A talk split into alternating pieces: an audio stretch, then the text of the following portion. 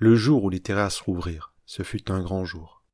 Un de ces jours magnifiques dont nous nous souviendrions le reste de notre vie. Ce jour-là, la châtellerie, aussi connue sous le nom de la République populaire laxisto-fasciste depuis mars 2020, fut en fête. Elle vibrionna dès le lever du soleil, dans l'attente de l'heure magique où le soleil déclinerait à l'horizon. Plus précisément derrière les immeubles haussmanniens du paisible neuvième qui couvrent chastement l'horizon du voile bourgeois que l'on pose sur un avenir incertain mais pas tant que ça. Les habitants de la RPLF attendaient, rêvaient de ce moment depuis plusieurs mois. Le premier confinement avait été une mauvaise blague pauvrement rythmée par des apérozooms quotidiens, le vrai terme est anesthésié par.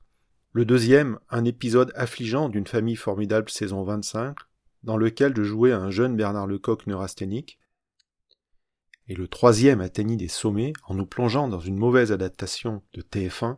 Y en a-t-il jamais eu de bonne? D'un mauvais Arlan Coben Même question. Le problème, sans surprise, venait de votre serviteur. Élevé à l'ombre des comptoirs en sueur, grand prêtre judéiste dont le sang bouillonnait à l'approche d'un estaminet parce que c'est là qu'était la vie, je ne supportais plus d'être emprisonné dans mon cossu intérieur alors que, de ma geôle avec vue, je languissais devant la place la plus belle de mon Paname, désespérément vide des tables et chaises qui accueillaient la confrérie de mes semblables, les humains qui aiment le rire, l'échange d'opinions marqué par le bon sens, et les paroles hautes qui fleurissent lorsqu'elles sont correctement arrosées. La fine fleur de South Pigalle, des Parisiens donc. Je rendais la vie insupportable à mes camarades d'enfermement, ma famille. J'avais même posé depuis quelques semaines sur le balcon un tabouret sur lequel je m'asseyais, le regard fixé pendant des heures sur la placette en leur commandant des petits noirs bien serrés, s'il vous plaît.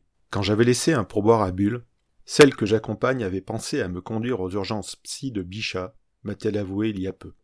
Heureusement, le commandant en chef avait parlé. La date de la libération dévoilée, la lumière au bout du tunnel brillait enfin de mille feux pour nous accueillir sous les sunlights du tropique des concerts. Le 14 juillet, mais pas en juillet, les portes du paradis s'ouvraient, mais sans le physio à l'entrée, quoique pour cette dernière image il y a sans doute à redire. Je ne m'étais jamais senti aussi fier de mon engagement à l'extrême centre. La révolution molle, dont j'étais l'un des plus vaillants porte-étendards, tellement discret en toute conformité avec l'absence de prise d'opposition que je pratiquais chaque jour, à l'écoute des douces paroles de ma mienne boussole, était en marche, et c'était un combat gagné de plus que nous accrochions dans le hall of flame de notre mouvement. Dans la châtellerie, il n'y avait pas eu de débat, et j'étais le seul candidat pour participer à cette fête de la libération. Ah oui, je me rends compte que j'ai oublié de préciser que cela avait été organisé quand même pour éviter le grand n'importe quoi, synonyme de libération dans l'esprit commun des mortels, et quelques ajustements furent apportés à la liberté d'exulter pour accompagner ce moment de joie pour qu'elle ne devienne pas trop débordante. Les terrasses ouvertes aux seuls vaccinés avaient certes fait grincer les dents de certains. Mais que voulez-vous, il faut bien des règles si on veut vivre tous, et particulièrement nous, les bobos du neuvième, ensemble. AstraZeneca Johnsonisé comme je l'étais, ce n'était bien sûr pas un frein. Le privilège de l'âge du capitaine, dirais-je. Non, mon seul vrai souci, c'était de décider avec qui j'allais passer le plus beau moment de ma vie après la naissance de mes filles.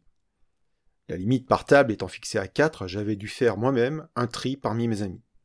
Bon, ce n'était pas vraiment un remake du choix de Sophie, je vous rassure.